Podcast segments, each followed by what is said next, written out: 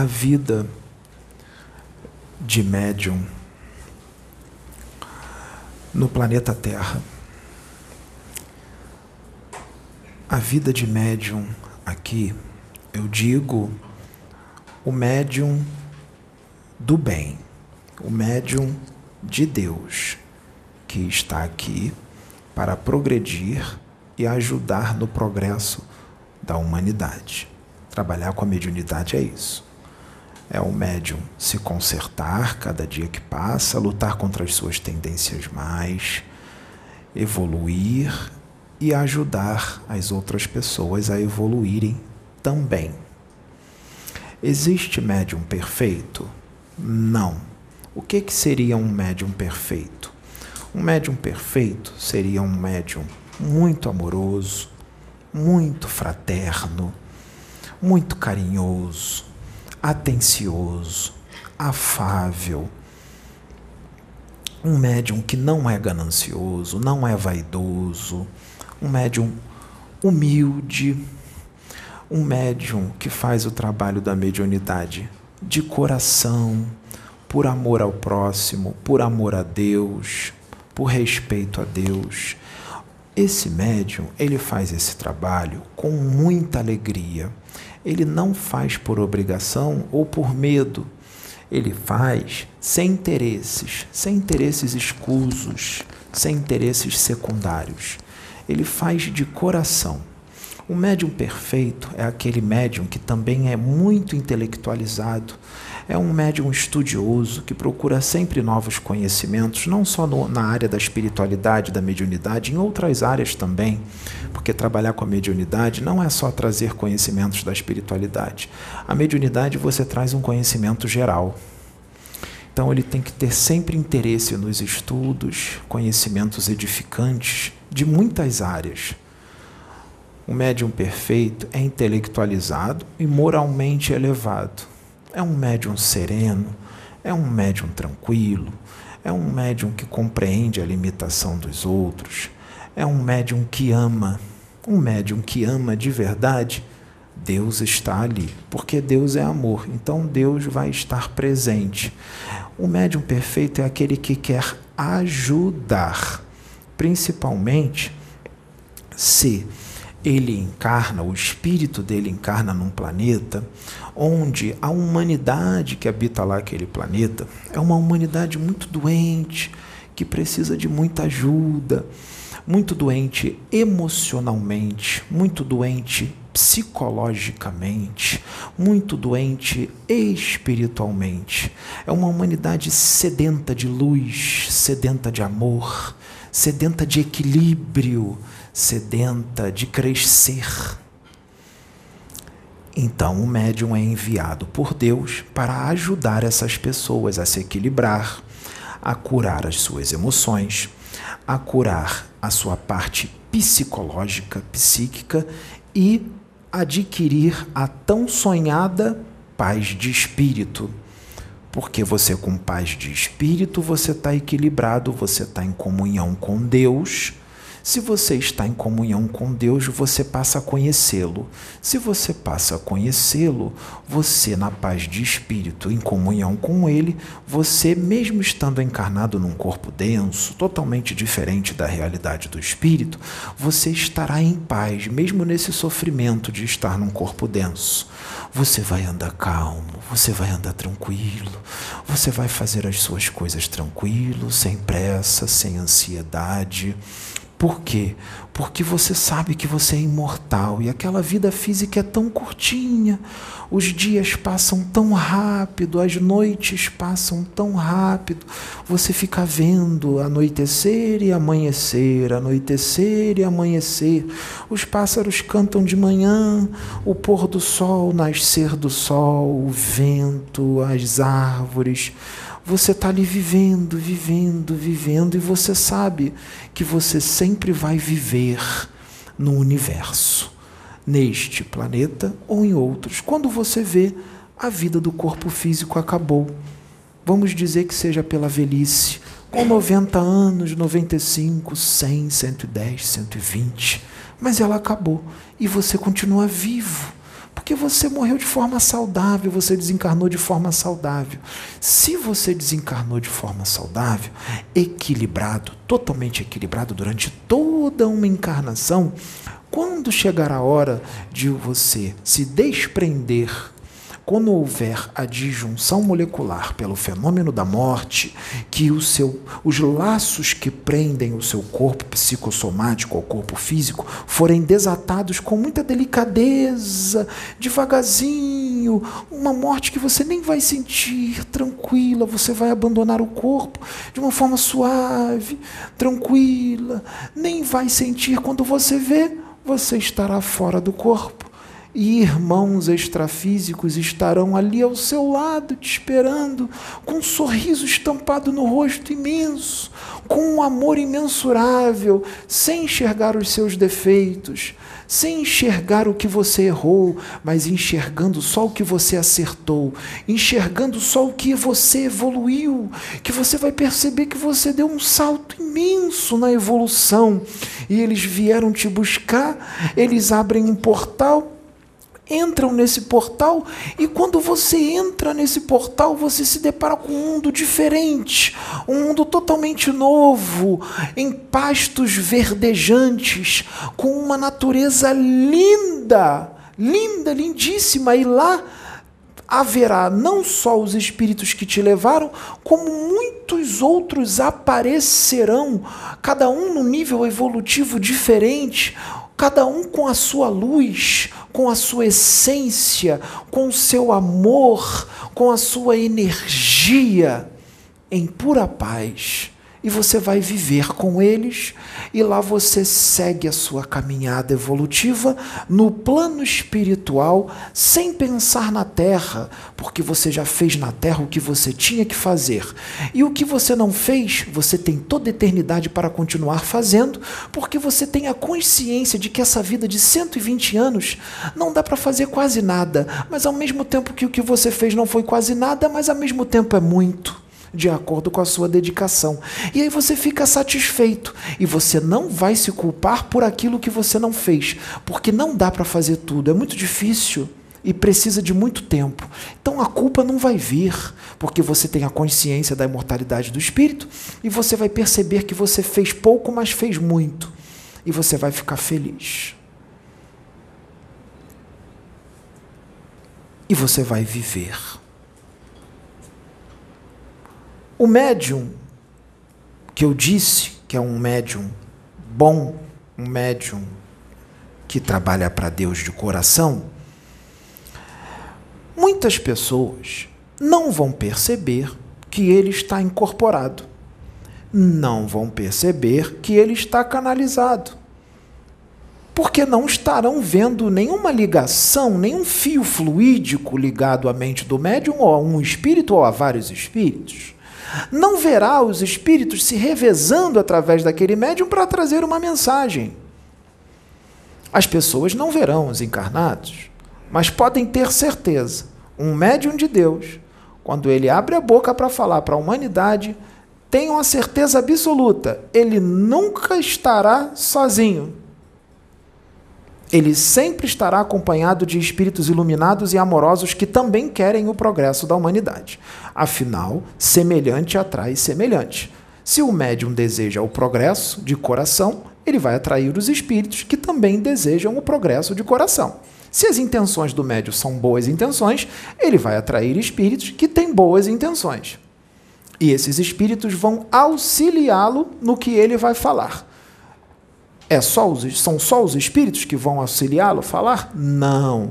Lembrem-se que eu disse que um bom médium é aquele que é intelectual, é aquele que tem atitude, amoroso, aquele que é sereno, aquele que quer o progresso. Então, o trabalho será em conjunto. Os espíritos não falarão sozinhos.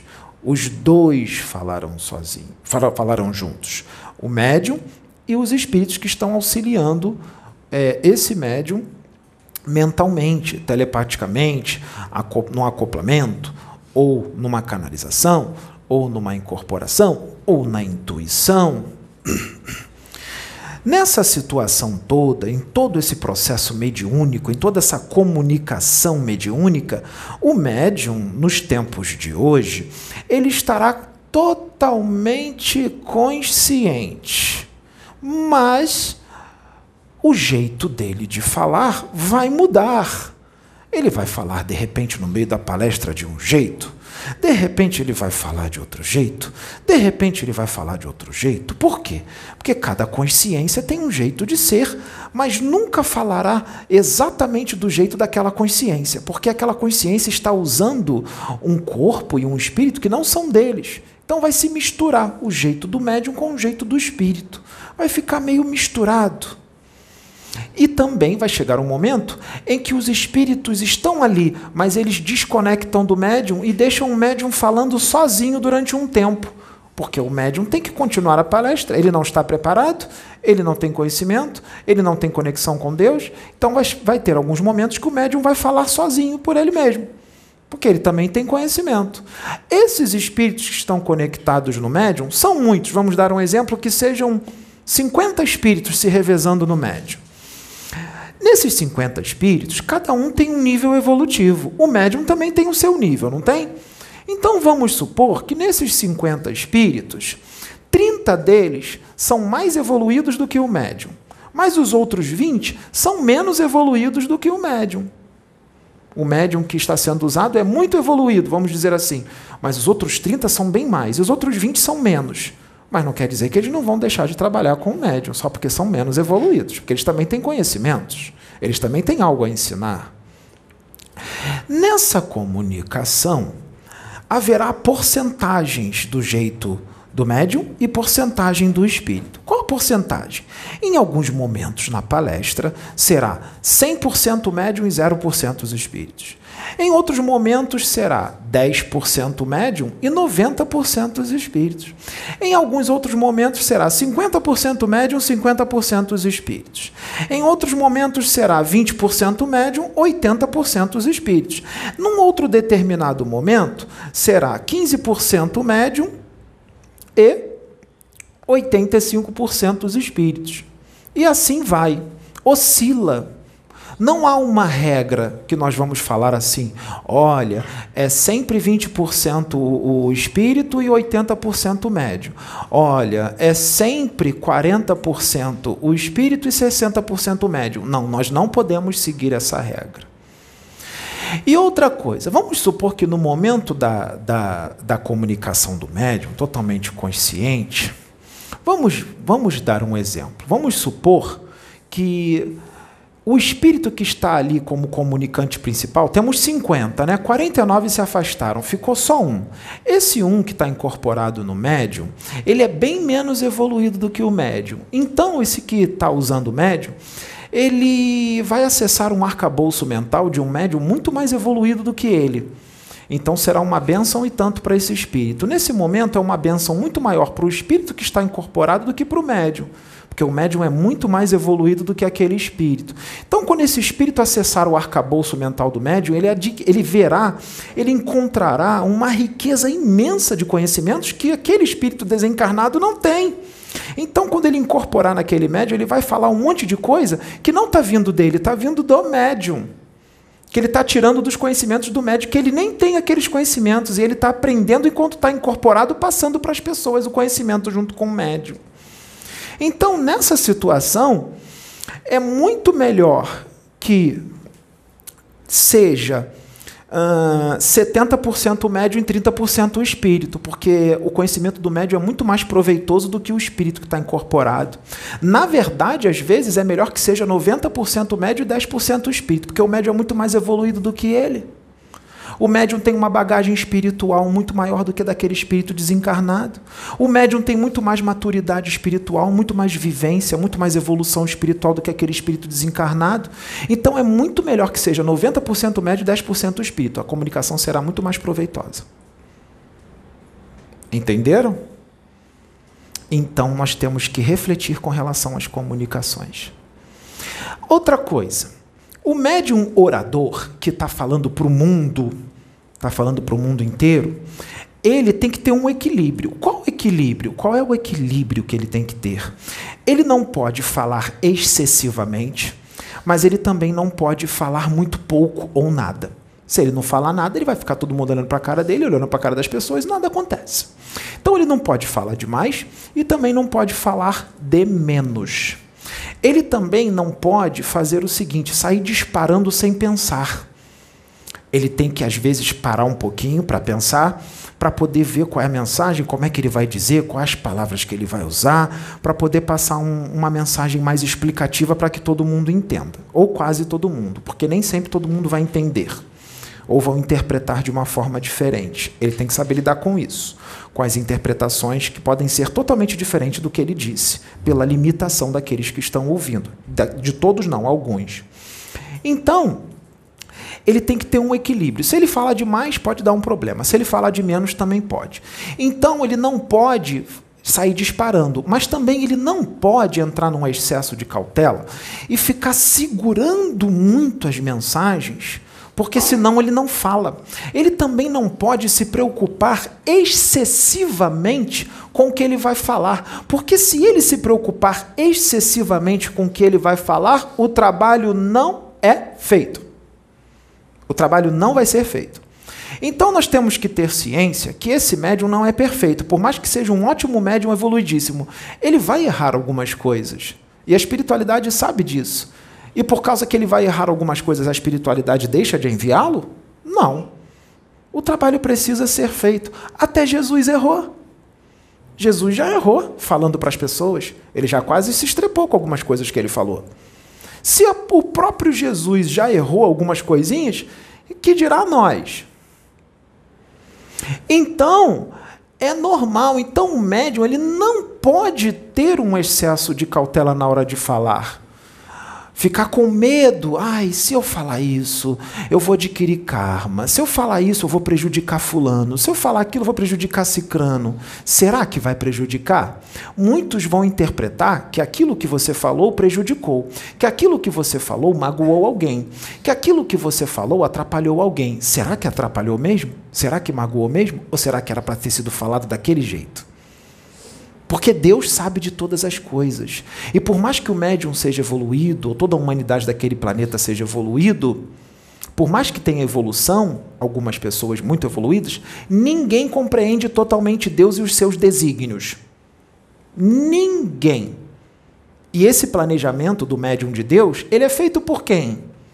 Por Deus antes de, desse planejamento ser feito pelos técnicos, pelos espíritos evoluidíssimos, passa primeiro pela mão de Deus, depois é que vai nos técnicos. Porque Deus é o, é o detentor de toda sabedoria. E nem os técnicos evoluidíssimos entendem totalmente Deus, mesmo, mesmo eles estando muito próximos de Deus, eles não entendem completamente. Então, Principalmente se Deus fizer um trabalho muito diferente através daquele médium num determinado planeta, muitos não vão compreender.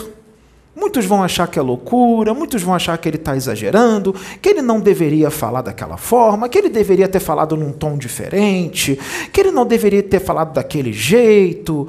E ninguém está entendendo qual é o verdadeiro planejamento. Pode vir ninguém vai estar tá entendendo qual é o verdadeiro planejamento que Deus tem, porque ninguém compreende Deus totalmente. Então Deus, antes de usar aquele médium, ele avisa muitas vezes, repetitivo, é chato. Ele repete. Sabe por que, que ele repete? Porque ele sabe que quando aquele médium começar a ser usado por ele, mesmo ele repetindo, que não será compreendido, as próprias pessoas que ele fala isso durante um bom tempo, Olha, não vai ser compreendido. Olha, não vai ser compreendido de jeito nenhum. Essas próprias pessoas que estão ouvindo essa mensagem repetitiva, quando passar o tempo, o tempo passar, os anos passarem, aquele médium começar a ser usado, essas próprias pessoas que ouviram Deus falar que aquele médium não seria compreendido, não compreenderão. Não compreenderão. E olha que Deus repetiu várias vezes, hein? Não vai ser compreendido, não vai ser compreendido. Vamos dar um exemplo. O médium é a Claudinha, que vai ser usada de uma forma diferente. E a Francis e a Sabrina são aquelas que iniciam com ela. E aí Deus fala toda hora, através da própria médium: Olha, ela não vai ser compreendida. Para Francis e para Sabrina, durante uns três anos, repetindo isso toda hora. Aí os três anos passam, ele para de falar. Aí vem o quarto ano, ele não falou nada no quarto ano. Com quatro anos e meio, ela, ele começa a usar a Claudinha. Aí quando ele começar a usar, e olha que ele repetiu muito durante três anos, a Francis e a Sabrina não vão compreender a forma que Deus está usando ela. E olha que Deus avisou para elas hein, durante três anos. Se Deus avisou para elas durante três anos, imagine para as pessoas que não foram avisadas, que pega aquilo de surpresa de repente. Imagina, porque a forma não é comum. É uma forma completamente diferente de tudo que já se viu. Quer ver um exemplo? As pessoas acharão que a Claudinha, que é a médium que vai ser usada de uma forma diferente, tem distúrbio de múltiplas personalidades. Sabe por quê? Uma hora ela fala muito amoroso, extremamente amoroso. Outra hora ela fala muito grosso, ela grita. Parece que está sendo violenta, agressiva. Outra hora ela não fala nem muito amoroso e nem muito agressiva. Fala um meio termo. Cada hora ela fala de uma forma diferente. As pessoas vão falar: peraí, esse médium, essa médium é louca. Uma hora ela é extremamente amorosa, parece um anjo falando. E tem hora que ela parece que é um demônio falando, grosseirão. O que, que Deus está fazendo? Que planejamento é esse? Tudo tem um propósito, tudo tem um porquê não queiram mergulhar muito fundo quanticamente. Se vocês mergulharem muito fundo quanticamente no universo, vocês surtam. Vocês entram em loucura. Loucura quântica. Sabem o que é a loucura quântica? É quando você desafia Deus. É quando você, de forma imprudente, quer mergulhar na mente de Deus sem ter preparo. Você não tem maturidade nem evolução espiritual para mergulhar na mente dele. E você quer fazer isso. Se você fizer isso, você vai estar passando à frente. Você está botando a carroça na frente dos bois. Você não está preparado para isso. E aí você vai entrar numa loucura quântica. Não queiram entender há dois mil anos atrás. Não entenderam. Não entenderam tanto que assassinaram. Há 3.300 anos atrás também não entenderam. Não entenderam tão forte que assassinaram. Hoje não assassinam, mas difamam, caluniam e injuriam. E distorcem tudo que é falado. E manipulam outros, sabendo que está distorcendo. Distorce de propósito porque entendeu o que foi dito, mas distorce de propósito, porque sabe que quando distorcer de propósito, os outros que vão ouvir vão te seguir, vão concordar com você. Porque quem distorce de propósito é um manipulador e sabe que está falando com mentes imaturas e ignorantes e facilmente manipuláveis. Então, distorce de propósito para influenciar outros para colocar o médium em erro. Em erro. Para calá-lo. O intuito é calá-lo de uma vez por todas. Porque aquela forma extremamente diferente que Deus está falando através daquele médium vai mudar o mundo. E aqueles que não querem isso, eles vão fazer de tudo para calá-lo. De tudo. Como foi há dois mil anos atrás, que acharam que matando ele o calariam, quando na verdade, matando ele, fez com que tudo o que ele falou se alastrasse pelo planeta. Então é necessário que aconteçam algumas coisas que aos olhos de vocês vai ser ruim para o médium. Mas não vai ser ruim, não. É o planejamento do Pai em ação. Vai fazer com que tudo que o médium falou exploda.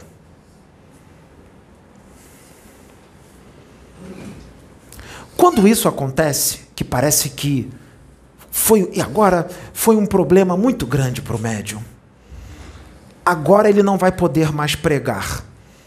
E aí vai parecer que tudo acabou. E é aí que tudo começa.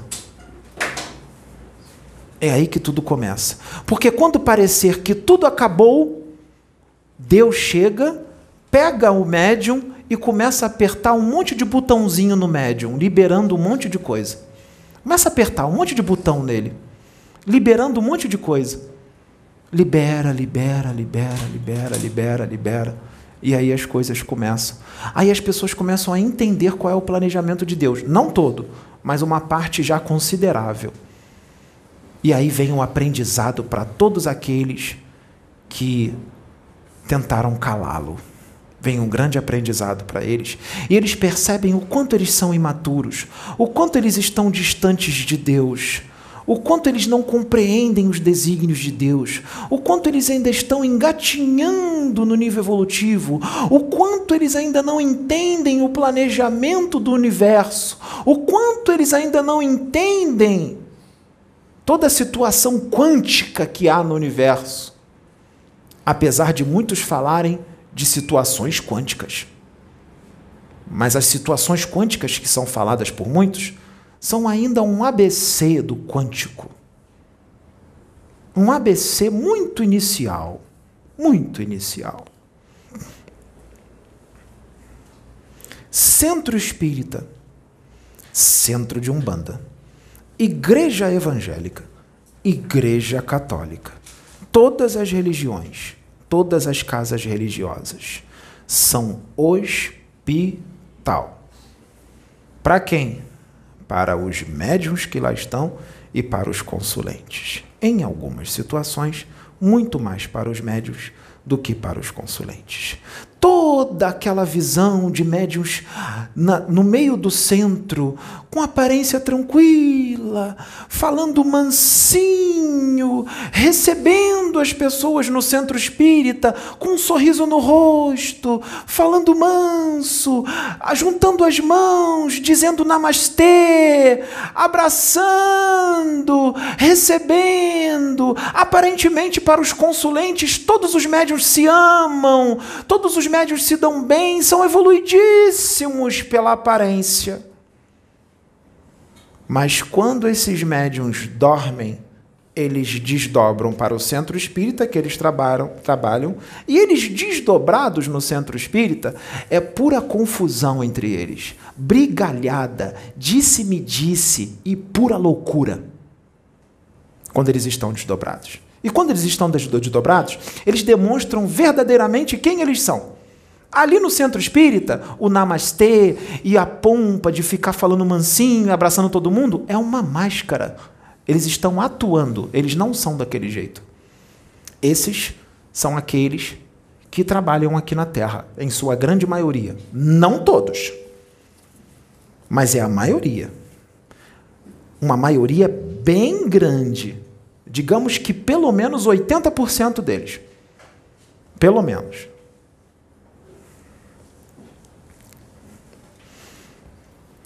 Então, mas por que isso? Por quê? Porque os médios, em sua grande maioria, são espíritos endividados. Que dívida é essa? Que dívida é essa que eu não lembro? Eu estou tão bem, a minha vida é normal, eu nunca fiz mal a ninguém, eu nunca roubei, eu nunca matei, eu nunca fiz mal a ninguém. E há 15 vidas atrás? Mas eu não lembro, graças a Deus. Essa é uma misericórdia imensa do Pai para você. Não queira lembrar, porque senão é capaz de você se transformar num ovoide mesmo estando encarnado, de tanta culpa.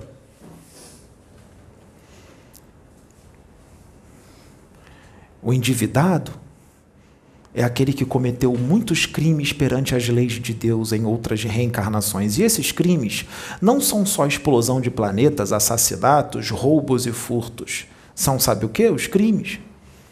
Sede de poder sede de comandar, sede de dominar muito forte, orgulho, arrogância muito forte, numa potência muito grande. Isso é crime perante Deus. Porque o orgulho, a arrogância, a sede de poder, o egoísmo, ele, se for muito forte em outras vidas, ele destrói muitas outras vidas. Então, é um crime tanto. Porque o seu orgulho pode destruir um planeta.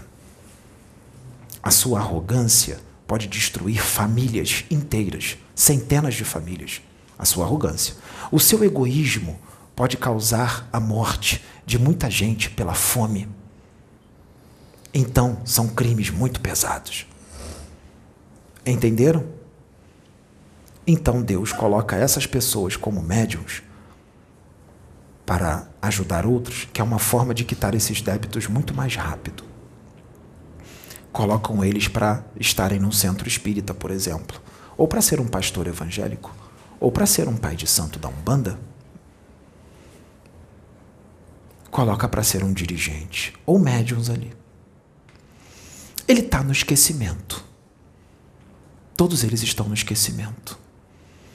Mas podem ter certeza todo o jeito deles de ser vai eclodir muito forte na presente encarnação. Podem ter certeza, porque o corpo mudou, o esquecimento está ali, mas a essência do espírito está viva e ativa. Muito forte. Muito forte. E aí o que que acontece? Se o jeitinho de, de, de ser dele vai eclodir, então se ele é arrogante, orgulhoso e gosta de mandar, sedento de poder, gosta de comandar, tudo isso será trazido para o centro espírita. Ele vai querer comandar, ele vai querer mandar toda a arrogância dele será demonstrada ali. O que, que é o arrogante? É aquele que acha que está certo em tudo. Só ele está certo. Só ele pensa. Os outros estão sempre errados. Se os outros concordarem com ele, muito que bem. Se não concordarem, ele não aceita. Ele sempre está certo. Ele quer comandar uma sede muito grande de comandar, de mandar no trabalho ali. Ele pode ser prepotente, ele pode ser vaidoso, mas vamos ficar só na arrogância, que já é o suficiente. E aquela arrogância é forte, hein? Foram 15 encarnações arrogantes, destruiu um monte de gente por causa da arrogância fortíssima. E ela não vai sair de uma encarnação para outra. Até porque já tem 15 encarnações que isso não é resolvido na 16 ele vai encarnar com tudo isso resolvido? Não, ele vai trazer. Ele vai trazer aquilo tudo de novo, mesmo estando no centro espírita. Com todos os conhecimentos que ele estudou. Se tornou um intelectual e tanto, estuda bastante. Mas a arrogância está ali, porque o estudo não vai tirar a arrogância. Não depende só do estudo. Você tem que se dedicar de verdade na reforma íntima para tirar aquela arrogância. E se você é arrogante, então você está sempre certo em tudo. Então, se as pessoas tentarem te alertar, olha, você está arrogante, você vai aceitar? Não, você é arrogante. Você não vai aceitar. E a arrogância forte, eu estou falando de uma coisa, tá? Tem várias outras coisas, né? Eu estou falando de uma paixão. A arrogância, ela abre uma porta escancarada para a entrada de espíritos que também são arrogantes. Espíritos que também gostam de comandar. Espíritos que também são sedentos de poder. Mas a casa que ele está trabalhando é de luz. Os benfeitores estão ali. Sim, eles estão. Eles vão impedir a entrada dos outros? Não, eles vão deixar entrar. O médium chamou, o médium convidou. Mas então ali tem dez médiums. O médium que convidou foi um. E os outros nove? Ah, os outros nove são muito amorosos. Eles só sintonizam com benfeitores evoluídos. Então o que, que vai acontecer no centro? O que vai acontecer é que os nove que estão direitinhos eles vão estar ali com os seus mentores.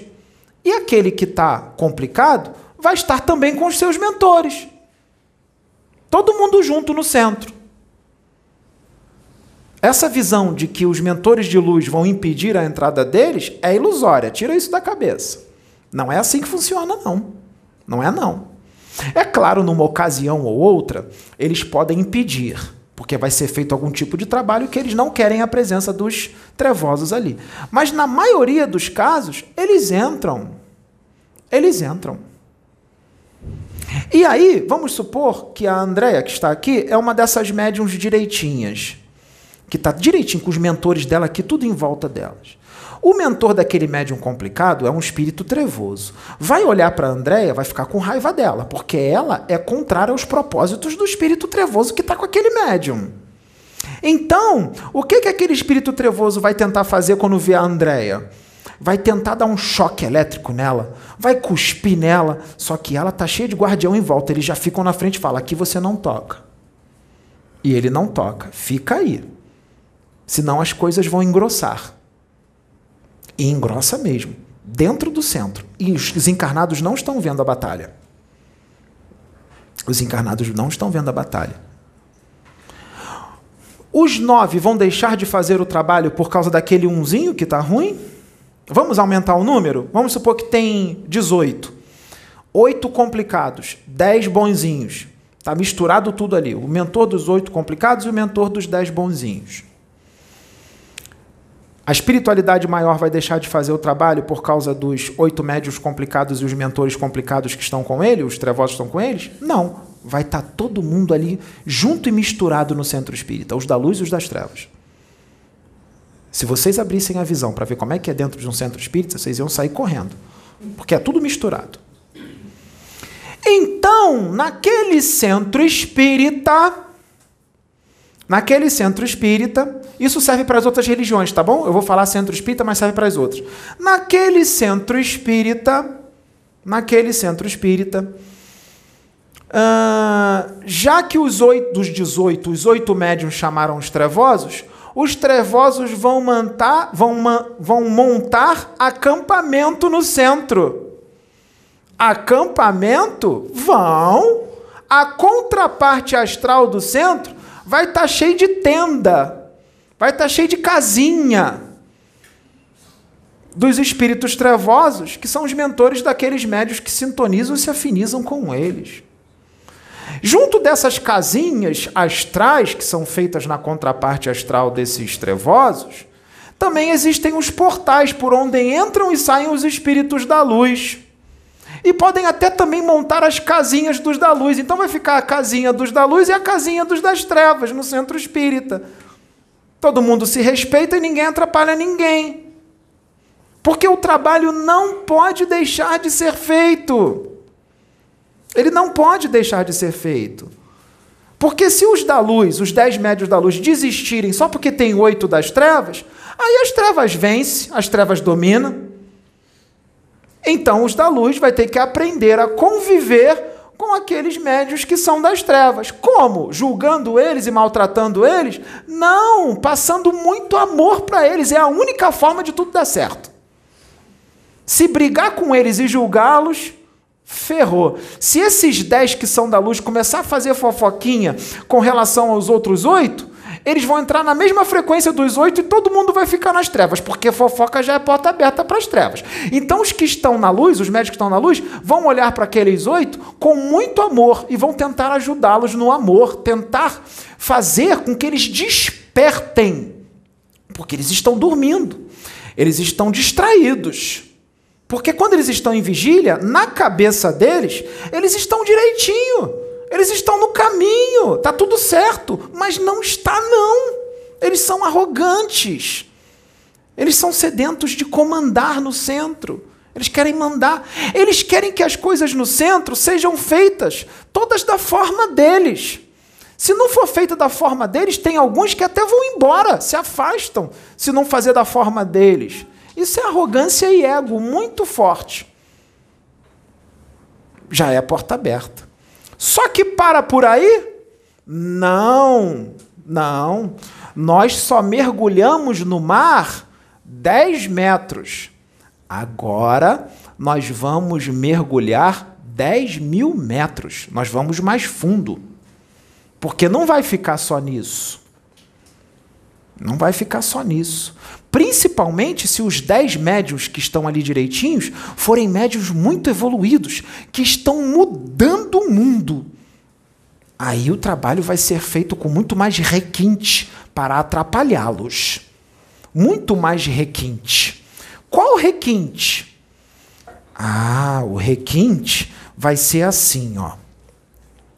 Se os médiums, oito médiums, são arrogantes, e abriu a porta para a entrada desses espíritos trevosos, esses espíritos trevosos pode ser que eles não sejam qualquer um, eles não sejam um obsessorzinho qualquer. Pode ser que eles sejam espíritos muito inteligentes, que têm muito conhecimento, muito uma cultura espiritual forte, de dar inveja a qualquer dirigente espírita um conteúdo científico e espiritual, detentores de um conhecimento científico e tecnológico da esfera extrafísica, que não tem na física, muito profundo.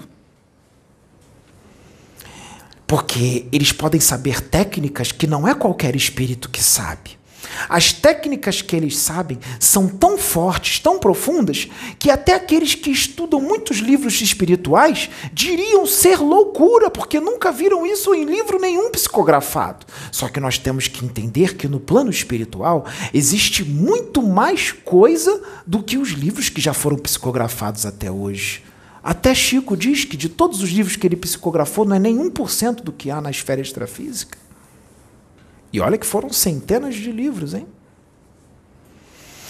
Então, esses espíritos experientes precisam fazer um trabalho mais eficiente com relação a esses oito médios que são instrumentos deles. O que, que eles vão fazer? Nós sabemos que nós temos sete corpos, não é? O corpo físico, o duplo etérico, o corpo astral, o corpo mental inferior, o corpo mental superior, o corpo búdico e o corpo átmico, não é? Eu não vou entrar em detalhes nos sete corpos para não demorar. Nós vamos falar aquele que interessa. Qual corpo? O corpo mental inferior. O corpo mental inferior. O que, que é o corpo mental inferior? O corpo mental inferior é chamado de o corpo kármico. Dentro do corpo mental inferior está ali todos os registros da vida do espírito imortal. Tudo que ele fez de bom, tudo que ele fez de ruim, seus medos, suas culpas, suas alegrias. Está tudo registrado ali, de todas as encarnações dele. Está tudo registrado lá. Hum, esse corpo mental inferior, ele pode se desdobrar do médium sem ele perder a consciência. Se o médium se desdobrar em perispírito, ele perde a consciência, ele dorme. Não existe isso de desdobrar e você continuar aqui falando. Isso não existe. Se você desdobrar em perispírito, você vai dormir. Você dorme. No corpo mental inferior, não.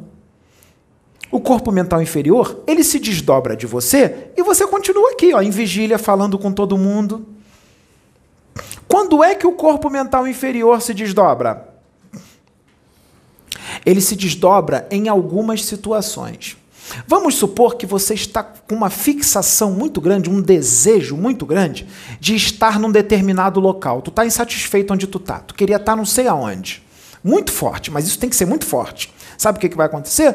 O seu corpo mental inferior vai se desdobrar de você e vai ficar lá naquele lugar que você quer, que você tanto deseja. Ele vai ficar lá. Tem uma outra situação. Vamos supor que você tem um relacionamento tóxico com alguma pessoa, seja ela quem for. Que relacionamento tóxico é esse? Um relacionamento tóxico, muito tóxico mesmo, de apego e controle. Você tem um apego e um controle muito grande naquela pessoa, de forma tóxica, de forma perniciosa. Sabe o que vai acontecer se você ficar fixado muito naquela pessoa? O seu corpo mental inferior vai ficar acoplado naquela pessoa. Que você tem um controle muito grande que você tem um apego doentio. Vai ficar nela. Mas existe uma outra forma também do seu corpo mental inferior sair. É o caso dos médiums arrogantes. Nesse caso, os espíritos das trevas, eles vão sequestrar o corpo mental inferior desses médiums. Sequestrar. Porque existem redutos das trevas muito grandes que lá os espíritos que estão lá, eles são especialistas em sequestrar corpos mentais inferiores só de médiums. Só de médiums. Para atrasar o progresso da humanidade. Porque eles querem preparar os seus médiums para encarnar, para servi-los. Sim, espíritos das trevas também podem levar outros espíritos à reencarnação. Disso muitos não sabiam, não é? Muitos acharão isso loucura e heresia, mas é a realidade do plano espiritual. Então, o que, que acontece quando ele sequestra o corpo mental inferior de um médium? Quais são os sintomas? O que, que o médium vai sentir? O médium vai se sentir perdido. O médium vai se sentir, poxa, é estranho, eu estou aqui, mas parece que eu estou em outro lugar. Às vezes vem umas imagens de tristeza na minha mente, de puro sofrimento e dor, de gritaria, de uivos. Eu não sei por que, que eu tenho isso. Será que é minha mediunidade? Será que eu estou vendo umbral?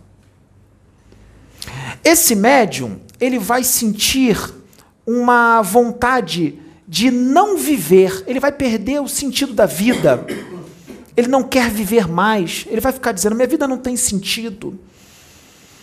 Ele vai ficar triste, lembrando que é, não, nós não podemos generalizar. A depressão, a tristeza e tudo isso pode ser causada por um problema endócrino, pode ser causada por outros problemas, tudo bem? Não vamos generalizar, senão todo mundo vai dizer assim: ah, eu sinto isso, então meu corpo mental inferior foi sequestrado. Não, não é regra. Tá? Não é regra, para que todos não fiquem achando, ah, eu estou sentindo todos esses sintomas que o Pedro está falando, então meu corpo mental inferior foi sequestrado. Não, não foi não. Você pode estar com algum problema endócrino ou com uma depressãozinha. E aí você sente essas coisas. Não é questão do seu corpo mental inferior que foi, que foi sequestrado, não. Mas aqueles que têm o corpo mental inferior sequestrado têm vontade de não viver mais. Se sente perdido, sente angústia, tristeza, vontade de chorar sem motivo, do nada e fica com esses sintomas quando o corpo mental inferior foi sequestrado. Então, o que, que a gente vai fazer para recuperar esse corpo? Porque esse corpo também pode ser sequestrado com o médium em vigília, mas pode ser sequestrado também se vamos supor que o médium sofre um acidente e entra em coma. Nossa, quando ele entra em coma fica fácil para tirar o corpo mental inferior. Então, como é que a gente vai fazer para recuperar esse corpo mental inferior? Que aquele médium tem que fazer para ter o corpo mental inferior dele recuperado? A reforma íntima. Ele tem que decidir de uma vez por todas equilibrar tudo aquilo que está desequilibrado em forma excessiva. Ele tem que parar de ser arrogante. E ele tem que fazer o quê? Se ele é muito arrogante, vai ser difícil ele admitir que ele é arrogante. Então ele vai ter que puxar uma força muito grande de dentro dele para admitir que ele tem aquele problema. Ele vai ter que pegar um pouco de humildade e admitir, porque enquanto ele não admitir, enquanto ele continuar naquela arrogância, o corpo mental inferior dele fica lá. Quem é que luta por ele? Quem luta por esse médium são os benfeitores espirituais no plano espiritual e também usando os seus médios que têm esse conhecimento para alertá-los. Porque essa luta é durante a encarnação dele. Por que durante a encarnação? Temos que recuperar esse corpo mental inferior antes desses médios desencarnarem. Porque se eles desencarnarem ou estiverem prestes a desencarnar, já desfazendo os laços que prendem o perispírito ao corpo, enquanto o corpo mental inferior deles está lá embaixo nos laboratórios das trevas, ao mesmo tempo tem uma máquina lá com uma tecnologia avançadíssima que fica puxando o corpo astral dele, fica puxando. Enquanto ele está ali desencarnando, ou prestes a desencarnar, ou já desencarnou, essa máquina puxa o corpo astral dele. E se essa máquina das trevas puxar o corpo astral daquele médium, já era. Os da luz perderam o médium. Perderam. Perderam o médium. Aí, se isso acontecer, esses espíritos das trevas vão preparar a encarnação daquele médium. Eles é que vão preparar. O médium, a encarnação dele, vai ser preparada pelas trevas. Para ser o quê? Para ser médium. Para ser médium. E quando a encarnação dele for preparada pelas trevas para ele ser médium, quando ele começar a trabalhar como médium, vai ficar por isso mesmo? Vamos ficar no círculo vicioso? Ele vai desencarnar de novo, vai para lá? Não, quando ele encarnar, os da luz vão começar a agir para tentar recuperá-lo. Se recuperá-lo, tudo aquilo que foi preparado nas trevas é desfeito. Mas ele tem que se manter no caminho até o fim. Se ele voltar a servir as trevas, o corpo mental inferior dele é sequestrado de novo. Então aquele médium tem que se manter no caminho com Deus até o fim até o fim. Ele foi preparado pelas trevas, mas durante a encarnação ele resolveu fazer o bem. Então, se ele resolveu fazer o bem de coração, os da luz vão desfazer todas as conexões que foram feitas lá embaixo na preparação e ele vai passar a servir a luz. Foi preparada a encarnação pelas trevas? Foi, mas ele aqui, ele aqui encarnado, ele resolveu servir a luz. Então, acabou o vínculo com as trevas. Acabou o vínculo com as trevas. Sem perguntas. Acabou o vínculo com as trevas. Como é que ele desperta? Como é que o médium desperta para ele poder fazer as coisas certas? Palestra. De quem tem conhecimento. É só ouvir a palestra. Ouvir a palestra. Depois de ouvir a palestra, vai lá no banheiro e se olha no espelho. Sim, para você se enxergar, porque você não está se enxergando. Depois de ouvir essa palestra, vai no banheiro e se olha no espelho. E se enxerga. Quando você se enxergar de verdade, mas não é para se, enxergar, é se enxergar mesmo. Aí você vai enxergar o que tem que ajustar. Aí você ajusta. Aí o seu corpo mental inferior volta. Volta para o teu corpo. Porque quando você fica desse jeito, agora eu vou mais profundo para poder que possa entender. Quem é que tem um corpo? Qual é o médium que tem um corpo mental inferior sequestrado? Qual é? Não é só o arrogante, o sedento de poder, aquele que quer comandar, prepotente, não. São os médiums que fazem amarração, separação de casais ou união de casais. Sim, união também não pode ser feita. A união tem que ser feita pela vontade das pessoas, não forçado. É aquele os que são os mercenários da mediunidade ficam, ficam cobrando valores excessivos para fazer caridade. São aqueles que são vaidosos, são aqueles que só querem fama e riqueza com a mediunidade, querem ficar famosos, querem ser idolatrados como alguém especial. Todos esses médios têm o corpo mental inferior sequestrado pelas trevas. Todos eles. Todos eles. Todos eles têm sequestrado pelas trevas. Quer ver um exemplo? Existiu um caso de um médium que teve a sua encarnação preparada pelas trevas, nesses redutos. Quando ele encarnou, sabe o que, que ele fez? Ele ficou no caminho certo com Deus. Ele usou a, a mediunidade dele à luz do Evangelho do Cristo durante um bom tempo. Vamos dar um prazo aí, durante 10 anos, direitinho. Aí sabe o que, que aconteceu? Quando ele ficou no caminho do Cristo, usando a mediunidade à luz do Evangelho do Cristo? Os benfeitores desfizeram todas as conexões que foram feitas lá embaixo pelas trevas. Ele se tornou um médium da luz. Ele não tinha mais vínculo nenhum com as trevas.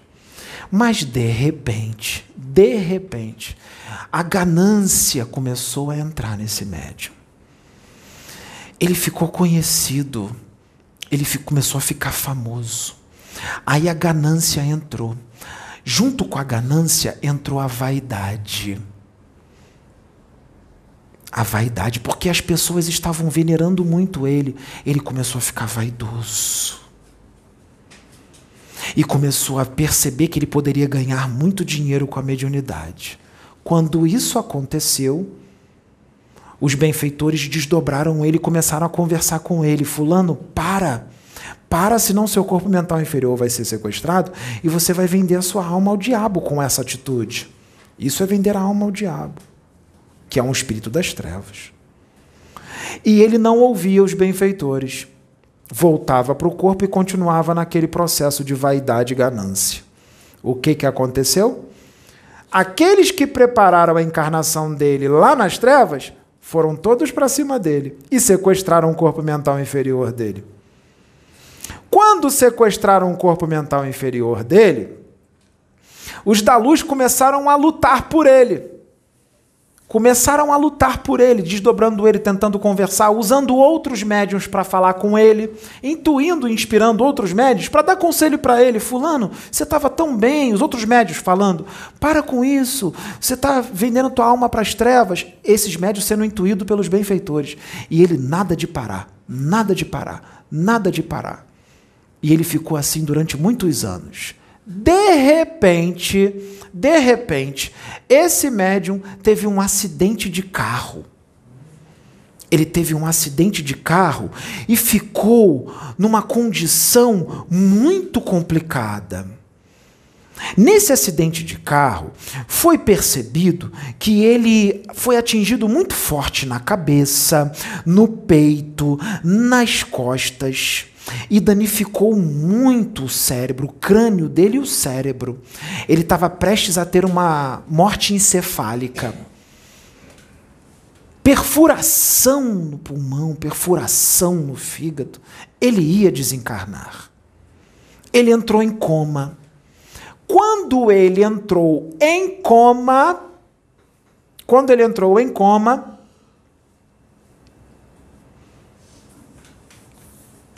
o corpo mental inferior dele foi. Pegaram o corpo mental inferior dele. Quando pegaram o corpo mental inferior dele, ele ainda não tinha desencarnado. O perispírito ainda estava no corpo dele. O perispírito estava no corpo dele. Então, o que, que os benfeitores iam fazer? Os benfeitores falaram assim: bom, esse médium era a última encarnação dele aqui na Terra. Se a gente deixar o corpo astral dele ser sugado lá para baixo, os espíritos das trevas vão preparar uma nova encarnação para ele e ele vai continuar fazendo besteira. Era a última encarnação dele, então ele perdeu a chance. O que, que nós vamos fazer? Nós vamos fazer o seguinte: nós vamos tirar esse corpo mental inferior dele de lá, não para ele ter uma nova chance aqui, mas para ele poder ser exilado para ele poder ser exilado e não, não encarnar de novo mais aqui, porque a chance dele acabou. Então, o que, que eles vão fazer? O médium está lá no hospital em coma, o corpo astral está dentro dele, ele ainda não desencarnou, mas o corpo mental inferior já foi lá para baixo. E a máquina já estava querendo puxar o perispírito dele, aquela máquina, lá embaixo. Então, os benfeitores não perderam tempo. Quem são os benfeitores? Alguns pretos velhos e alguns Exus. Os Exus fazem isso, os guardiões da luz. Fizeram o quê? Pegaram um médium que estava no caminho direitinho, pegaram a Andréia, por exemplo, é a médium que está no caminho direitinho. Desdobraram ela pelo sono. Desdobraram ela. Levaram ela lá onde está o médium no hospital. O médium está lá no hospital em coma. Levaram ela. Aí o que que o Exu fez? O Exu deitou essa médium encarnada, desdobrada, numa maca, numa espécie de maca, pegou o perispírito do médium acidentado que estava em coma e ele começou a imantar o perispírito desse médium que está desencarnando no perispírito da médium desdobrada. Eles iam coexistir, é como se fosse uma fusão. Ele imanta o perispírito do médium acidentado no perispírito da médium desdobrada. Quando ele terminar de imantar, como se estivesse colando o perispírito do médium que está morrendo na médium desdobrada, quando ele terminar de imantar, ele pega o perispírito dos dois e joga no corpo da médium. Ela vai e volta em vigília. Só que ela, o espírito dela, o perispírito dela, está no corpo dela. Mas o do médium também tá junto. Tá junto. Para que isso? O corpo físico dela é uma usina de energias muito forte que vai revitalizar aquele médium, aquele médium que está numa situação precária, e vai ajudar aquele médium a ter um desencarne mais tranquilo e, ao mesmo tempo, vai puxar o corpo mental inferior dele de volta. Quando? Quando ele está no corpo junto com ela? Não. Está no corpo junto com ela. Vocês acham que ela vai ficar bem? Ele teve um acidente bem grave, não teve? Ela vai ficar sentindo tudo o que ele sentiu. A médium vai voltar para o corpo e não vai lembrar do desdobramento. Ela vai chegar para o dirigente espírita e vai falar assim: por favor, seu dirigente, meu irmão, eu, eu, eu não estou bem, eu estou sentindo um desespero, estou sentindo dor na cabeça, estou sentindo dor no fígado, dor no pulmão, mas essa dor não é minha, eu estou sentindo essa dor de cabeça que não é minha, eu estou sentindo um desespero, uma tristeza que não é minha. Claro que não é dela, é do médium que está imantado no perispírito dela, no corpo físico dela, coexistindo com ela. Como é que vai resolver? Ela vai para o centro. Quando ela vai para o centro, outros médios estão lá. Os Exus estão ali. Quando está tudo ali, desacopla o médium do, do espírito dela na hora. Desacopla. Ela fica bem. Desacoplou. Desacoplou. Eles vão pegar o, o espírito desse médium que que que está quase desencarnando e vão deixar ali no centro espírita. Vai deixar ali. Vai deixar ali durante sete dias, vamos, vamos dizer assim. Durante sete dias. Para quê?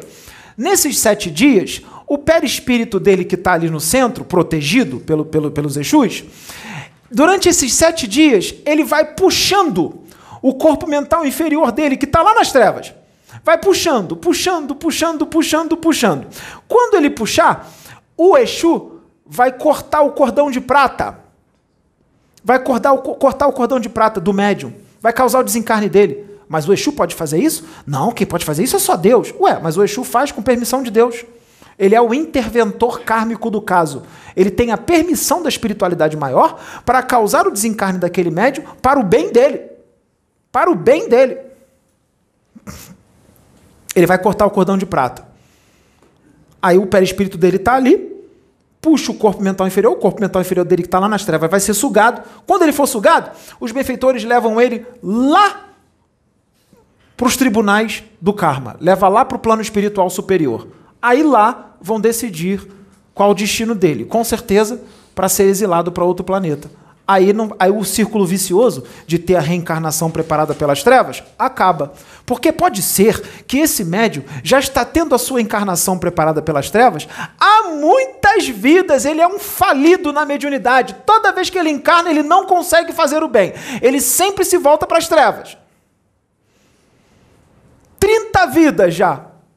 Desde a Idade Média, o cara encarna numa religião, ele é católico numa vida, ele é evangélico na outra, ele é católico em cinco vidas, ele é espírita, aí o espiritismo chega, ele é espírita na outra, espírita na outra, ele se torna um bandista na outra, e ele sempre insiste no mesmo erro.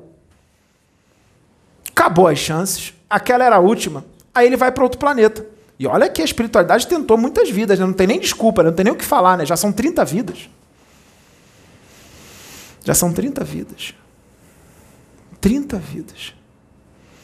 Por que, que o Pedro está falando isso? Sabe por que, que o Pedro está falando isso? O Pedro está falando isso porque tem um monte de médium nesta situação. Mas nem vão imaginar que estão nessa situação. Estão achando que está tudo bem. E isso faz parte do jogo. Parecer que está tudo bem ele vai se sentir um médium forte, bem de saúde. Tá tudo bem. Ele vai achar que está prosperando. Não, estou prosperando, estou colhendo os frutos da minha mediunidade. E na verdade ele vai estar trabalhando pelas trevas. E quando ele desencarnar, se ele não mudar agora, quando ele desencarnar, esse procedimento vai ser feito.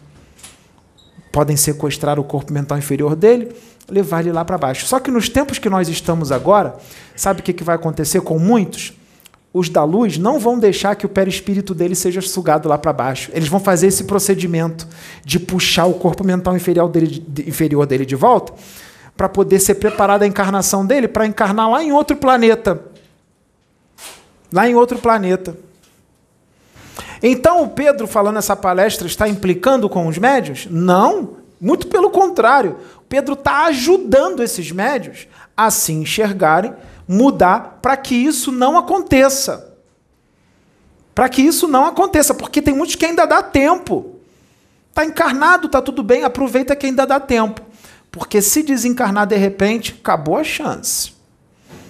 Ou o Exu pode ser um interventor kármico, se os danos que esses médios, alguns desses médios estiverem causando for muito grande, o interventor kármico pode causar o desencarne desses médios. Como? De várias formas.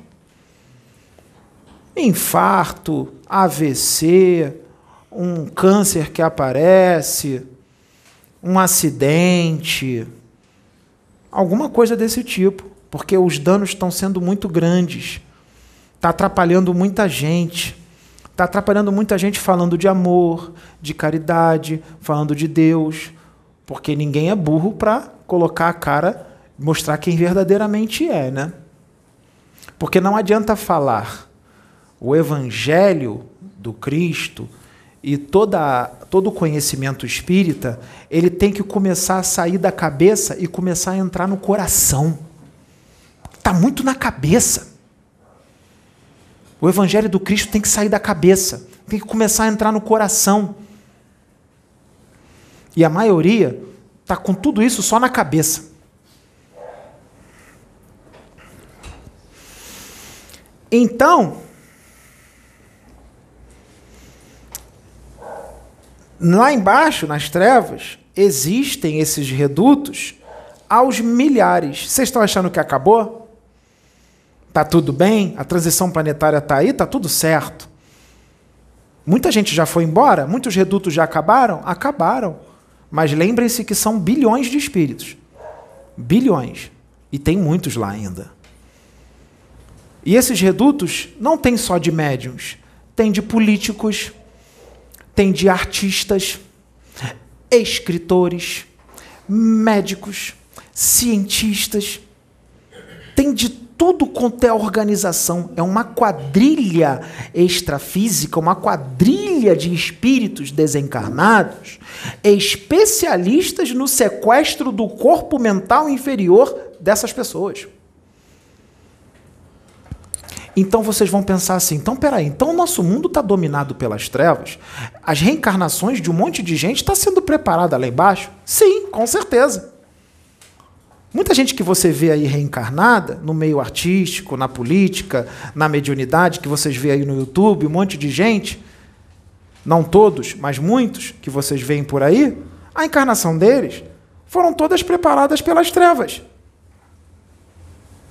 Eles estão cheios de coisa no perispírito deles, no corpo mental inferior, tudo preparado pelas trevas. A única forma de tirar tudo isso é fazer uma reforma íntima de verdade, é fazer uma reforma interior eficiente, não só da boca para fora, mas feita pelo esforço, pela dedicação. É a única forma de desfazer tudo isso, gente. É a única forma. E eu estou aqui esclarecendo essas pessoas com relação a isso. Porque tem um monte de gente nesta situação. Ninguém está livre disso. Ninguém é especial. Não tem privilégio para ninguém. Eu estou sujeito a isso. Eu, Pedro, estou sujeito a isso. Todos os médios que estão aqui estão sujeitos a isso. É só a gente desviar.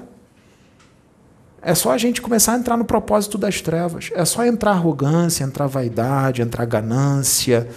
É só entrar isso. Sabe qual é um motivo também que dá uma porta aberta para a entrada das trevas e para o seu corpo mental inferior ser sequestrado?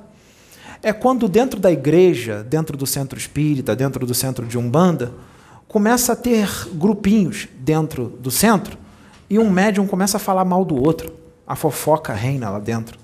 Já é motivo para o sequestro do corpo mental inferior. Eu estou exagerando?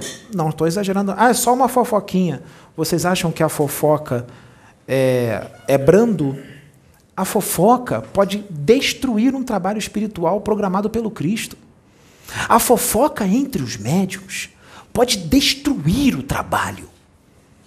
A fofoca causa desavença, causa separação, causa briga, acaba com o trabalho.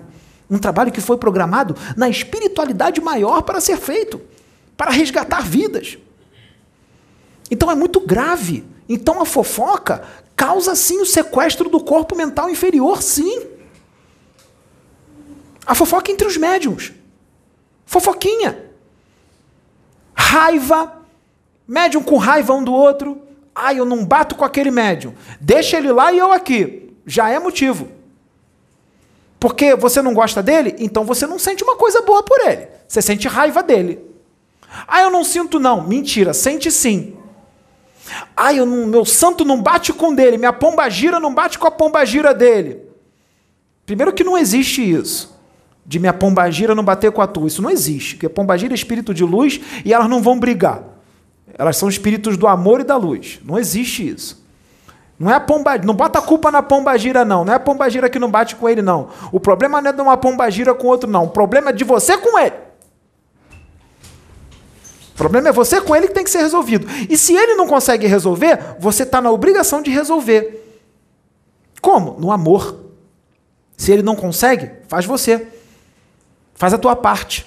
Mesmo que ele esteja de cara feia com você. Abraça e ama. Que aí você tira esse vínculo, tira esse problema. Você sai de jogada. Ele que está com raiva, aí é com ele. O corpo mental inferior dele está sequestrado. Também. Está sentindo raiva também. Mas é melhor um ser do que dois. O ideal seria nenhum dos dois. Então, isso pode acontecer dentro do centro. Por quê? Pode acontecer, não. Acontece muito. Por que, que acontece muito?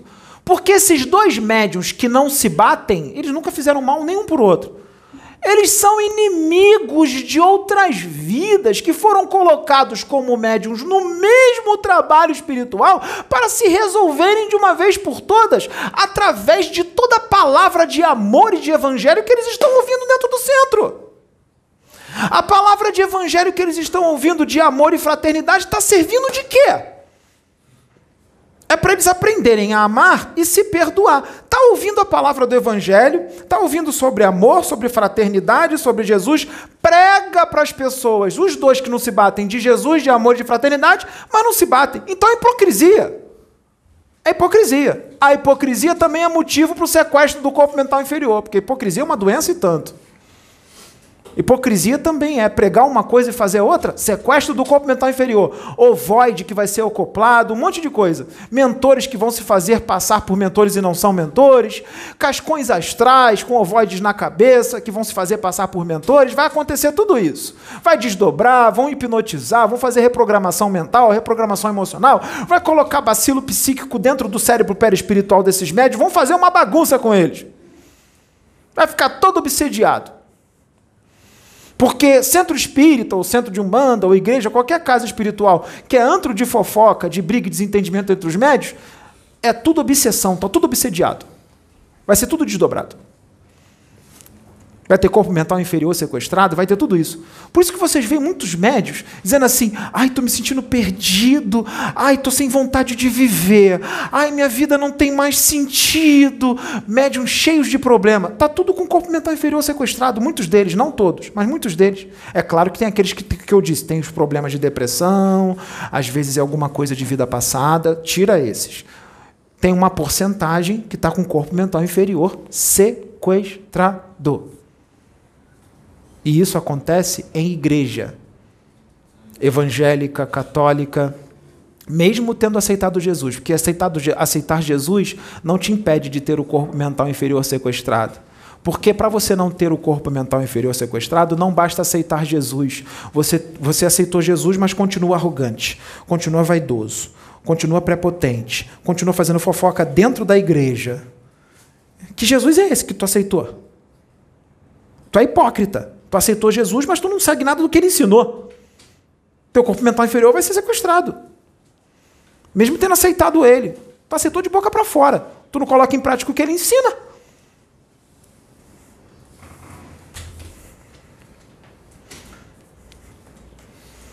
Ah, mas eu não acredito neles, não acredito. Acredita. Você fala do diabo. Você fala que o diabo é astuto, que ele trabalha na mente. Então, trabalha na mente, é isso aí.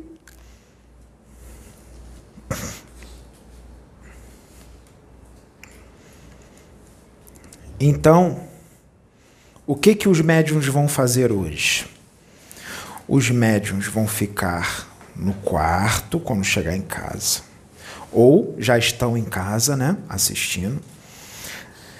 Fica do jeito que você gosta, ajoelha no chão, ou deita na cama, ou senta na cama, faz uma posição de meditação do jeito que você gosta, ou então fica deitado. Bota a música que você gosta, caso você goste de música, seja de meditação, ou seja uma música evangélica. Faz do jeito que você gosta. Conversa com Deus. Entra muito profundo dentro de você, não daquele que você faz fofoca e que você odeia. Você vai entrar dentro de você. E você vai achar, vasculhar dentro de você o que está errado e precisa mudar. Começa a prestar atenção naquelas pessoas que falaram a mesma coisa de você, que elas perceberam que você está com aquilo. Aí depois você pega um espelho e olha para o seu rosto. Fica olhando para o seu rosto durante cinco minutos olho no olho, no espelho, e enxerga o que, que precisa mudar. Se você conseguir enxergar e você trabalhar aquilo que você achou que não está legal, de verdade, aquela vontade de não viver vai começar a ir embora.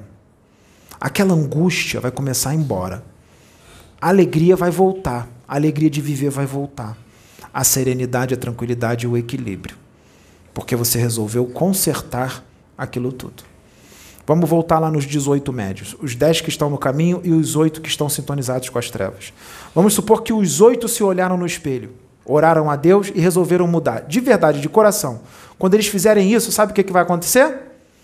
Os da luz que estão ali instalados, sabe o que, que eles vão fazer? Eles vão falar assim para os das trevas: está todo mundo expulso, desfaz as suas tendas e vão embora.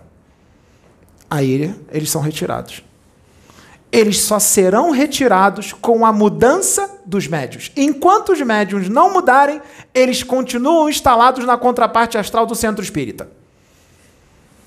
Só depende dos médios que eles vão embora.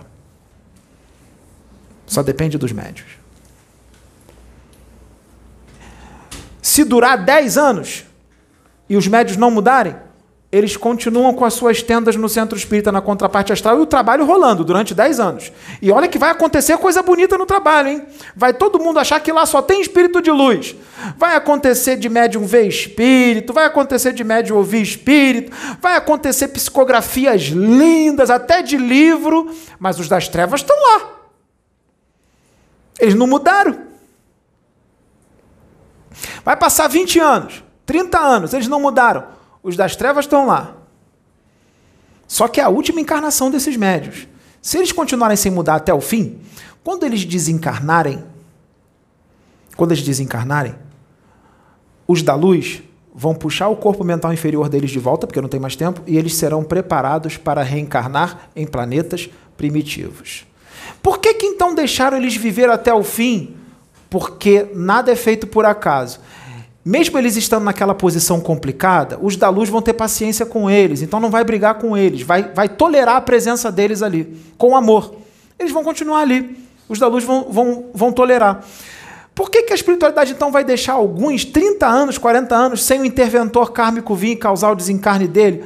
Porque é, cada caso é um caso. Alguns o interventor kármico vai tirar sim a vida, outros não. Outros, de repente, se ficar insustentável, a espiritualidade vai tirá-los do trabalho é, de forma muito sábia. Outros vão ficar 30, 40 anos e vão desencarnar ali no, no trabalho, mesmo sem mudar. Por quê?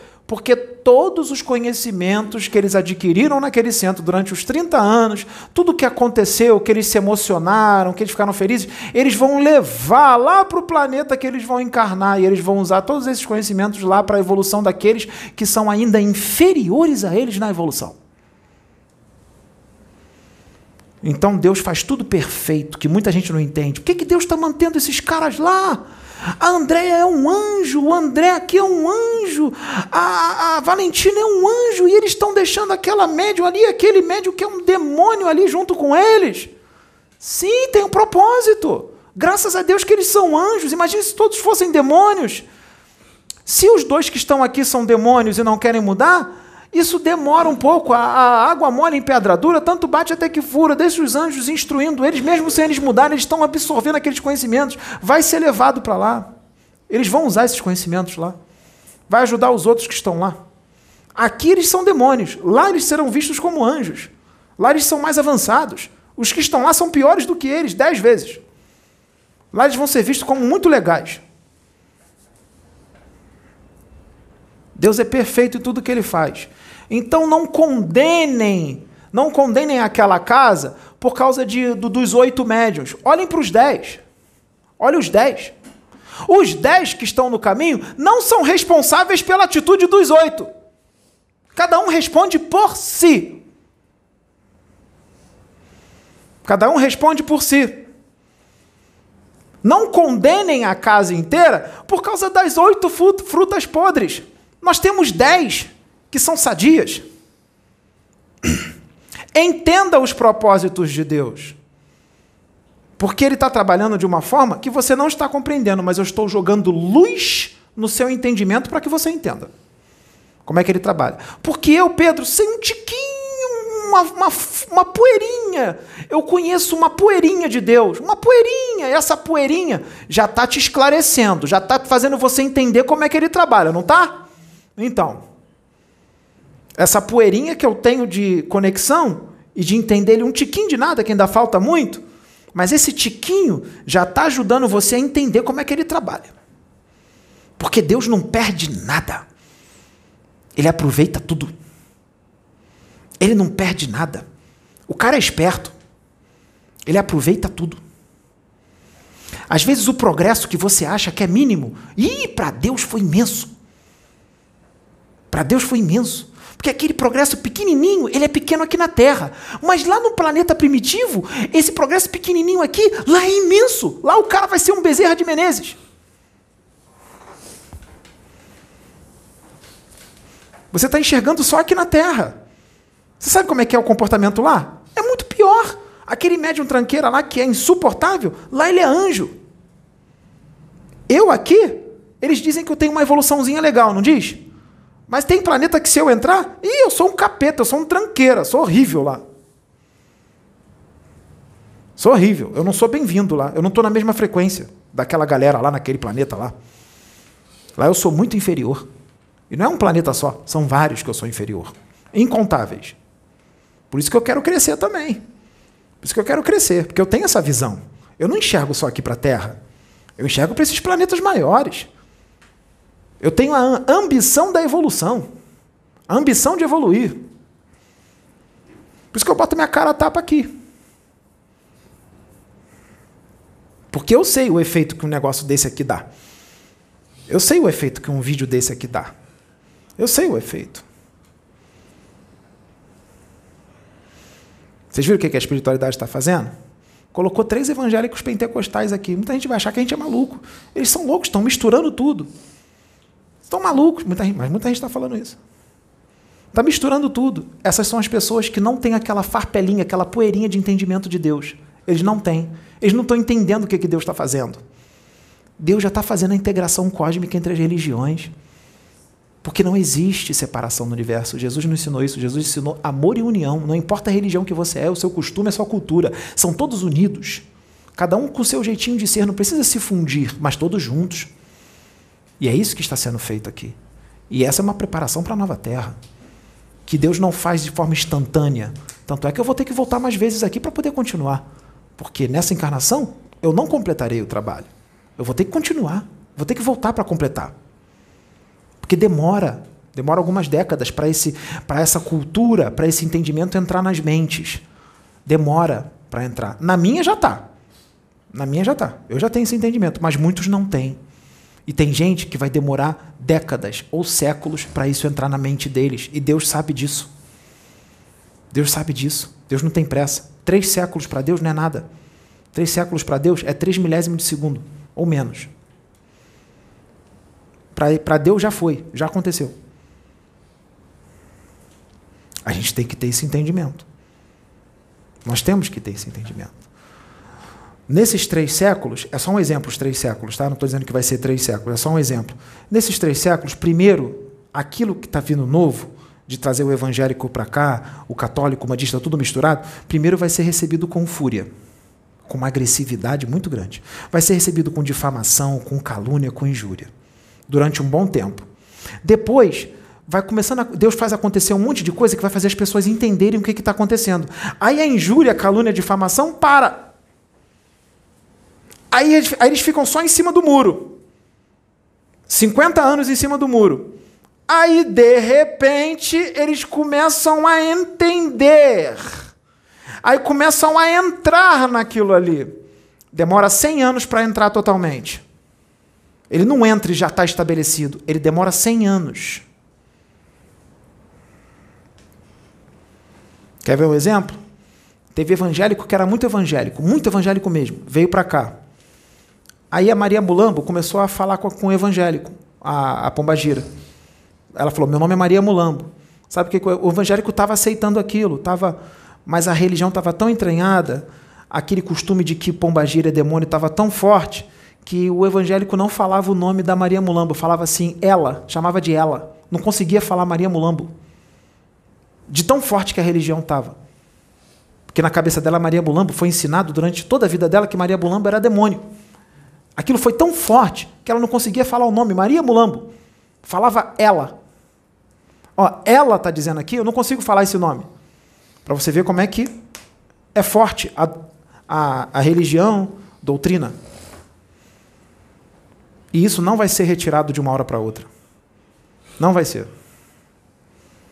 Nós teremos que ter muita paciência, muita compreensão, muita tolerância e, principalmente, muito amor para compreender essa limitação e entender que nós estamos num planeta onde habita uma humanidade muito atrasada.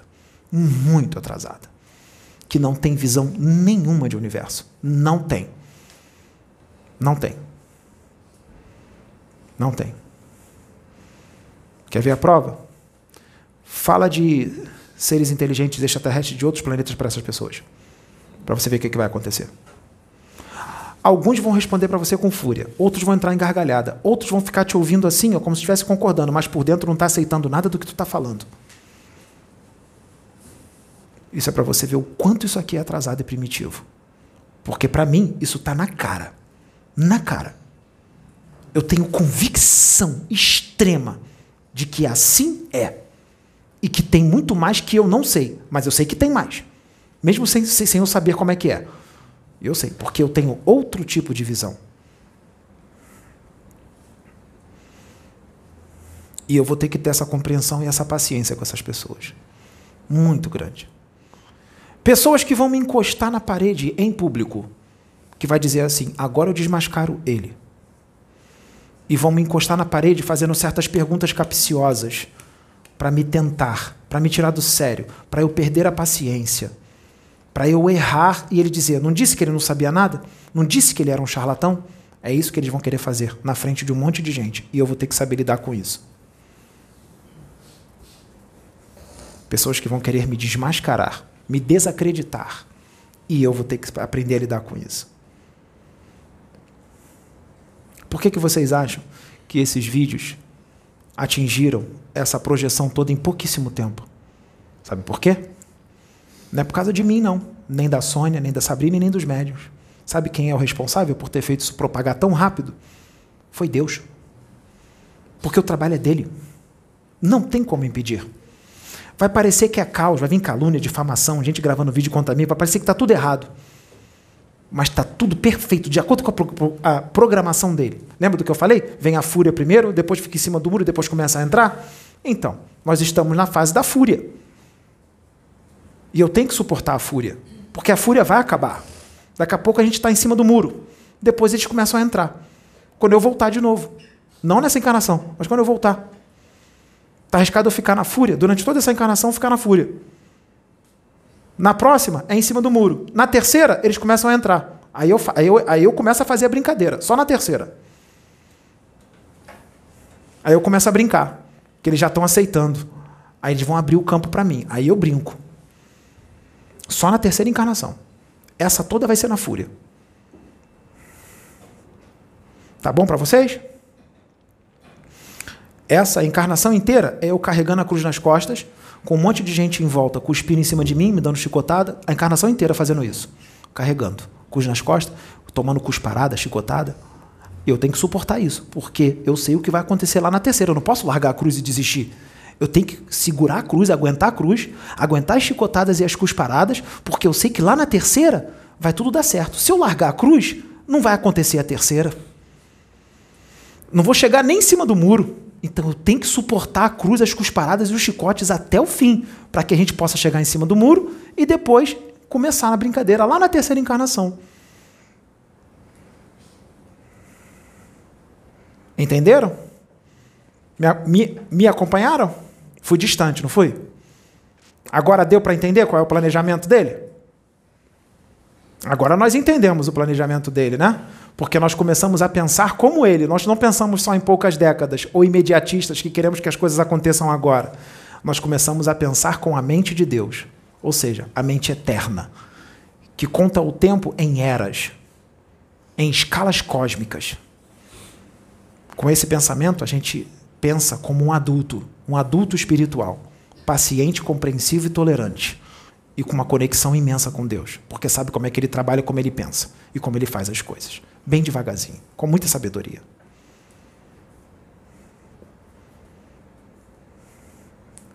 Lembrando, nesse final de palestra, lembrando que, vamos lembrar, que os espíritos das trevas só vão retirar as suas tendas depois que os médios mu mudarem. Enquanto os médios não mudarem, enquanto tiver um médio em sintonia com eles, as tendas continuam dentro da casa. Tem que ser todos. Enquanto tiver um sintonizando com eles, as tendas continuam na casa. E qual é o problema? São nossos irmãos. Vamos tratá-los bem, eles também são seres humanos, desencarnados, filhos de Deus. Nós amamos eles ou não?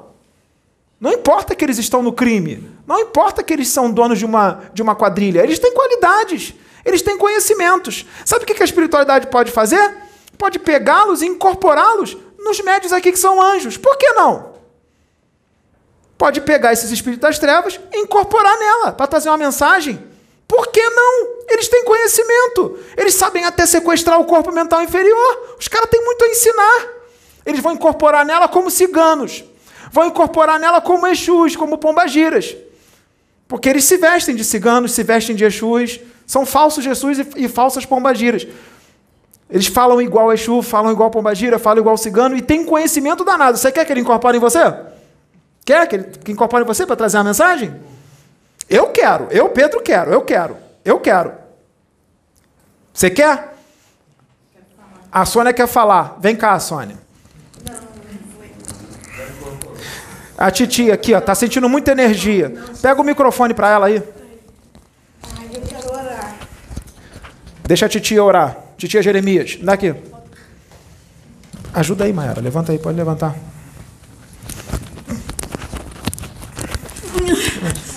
Pode pai, falar. Segura os dois, não precisa prender não. Segura. Meu pai. Obrigada, meu pai. Obrigada, eu estava aqui palestrando contigo, meu pai. Obrigada porque tu me ouviu. Obrigada porque eu me coloquei diante de ti. E tu me ouviu, Pai. Muito obrigada. Eu só quero te agradecer. Eu quero te louvar, te agradecer, porque eu sei que eu sou uma contigo. Tu ouviu o meu clamor, meu Pai.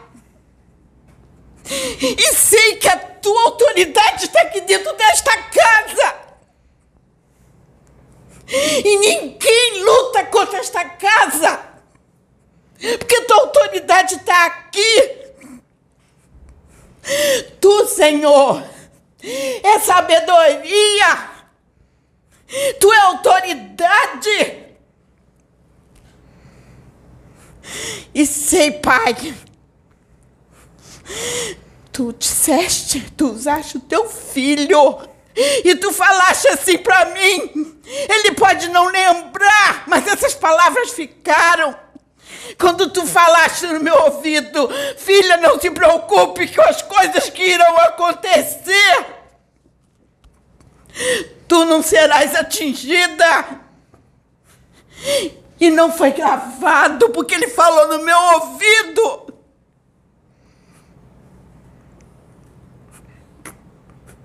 Por isso estou te agradecendo. Eu estava ouvindo teu filho, eu estava aqui te louvando, meu pai. Porque eu sei, ele falou, ele ia, ia cuspir na cara dele, tudo isso, mas não é só com ele, não. Acontece com muitos dos servos que tu levanta nesse tempo. Porque às vezes é necessário para que tudo se modifique e se enxergue o que tem que ser enxergado. Isso é por todos. Pois eu te agradeço, meu Pai. Te agradeço porque tu me respondeste hoje o tempo todo. E quando eu falei com a tua filha do outro lado, muito do que eu falei com a tua filha ali do outro lado, tu repetiu aqui através do teu filho. Por isso eu te agradeço, porque eu sei que tu é comigo, meu pai. Muito obrigada. Titia Jeremias, demorou, mas chegou. Um Espírito de Deus testifica outro. Eu não sei nada do que ela conversou com, com, com, com não sei quem lá embaixo. É assim que Deus é. Muitos não compreendem, não entendem, porque não tem evolução espiritual para compreender e nem expansão de consciência para entender os planejamentos de Deus. E aí agem de uma forma infantil. Infantil. Não tenham pressa. Não tenham pressa. Não precisa fazer mágica para provar que o trabalho é de Deus. Não precisa colocar a mão nos olhos de um cego e fazê-lo enxergar. Não precisa colocar a mão nas pernas de um paralítico e fazê-lo levantar para provar que o trabalho é de Deus. O que se fala é muito mais forte. Porque o que se fala demonstra a conexão verdadeira com Deus, a intuição pura, numa potência forte. Não tem ninguém perfeito aqui. Eu não sou. Eu cometo muitos erros. Mas isso não vai impedir que Deus fale através de mim. Porque existe algo chamado intenção. E a intenção já basta para Deus. A intenção. E o que habita no seu coração, no meu coração. Ele sabe quais são as minhas intenções.